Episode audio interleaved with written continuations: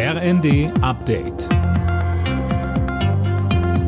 Stündlich neu. Auf den Punkt informiert. Ich bin Tom Husse. Guten Abend. Die Proteste der Fans haben Wirkung gezeigt. Die Pläne der deutschen Fußballliga für den Einstieg eines Investoren sind vom Tisch. Fabian Hoffmann berichtet. Fans 1, DFL 0 kann man da wohl sagen. Das Präsidium hat einstimmig beschlossen, das Ganze nicht weiter verfolgen zu wollen, heißt es von der DFL. Zuletzt war auch nur noch ein möglicher Investor übrig geblieben.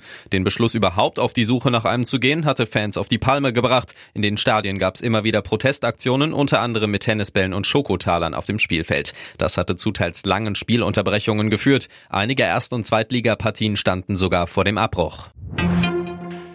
Einen Reformbooster für die deutsche Wirtschaft. Den will Bundeswirtschaftsminister Robert Habeck angesichts der mauen Konjunkturaussichten.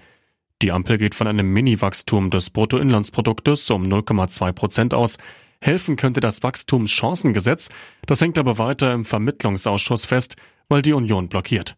Habeck sagt dazu, es macht ja wenig Sinn, darüber zu fabulieren, welche Impulse man der deutschen Wirtschaft geben kann, bei der nicht gedeckten Finanzierung und dann das, was man gegenfinanzieren kann, aufzuhalten. Die deutsche Wirtschaft hat sich ja sehr klar positioniert. Ist ja nicht so häufig, dass die Wirtschaftsverbände die Union auffordern, mal einen Weg frei zu machen. Das haben sie aber hier sehr klar getan. Das Rauszögern schadet dem Standort.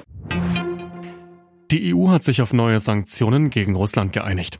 Unter anderem dürfen europäische Unternehmen nicht mehr mit chinesischen Firmen zusammenarbeiten, die Militärtechnik nach Russland liefern. Es ist bereits das 13. Sanktionspaket der EU gegen Russland im Zusammenhang mit dem Ukraine-Krieg.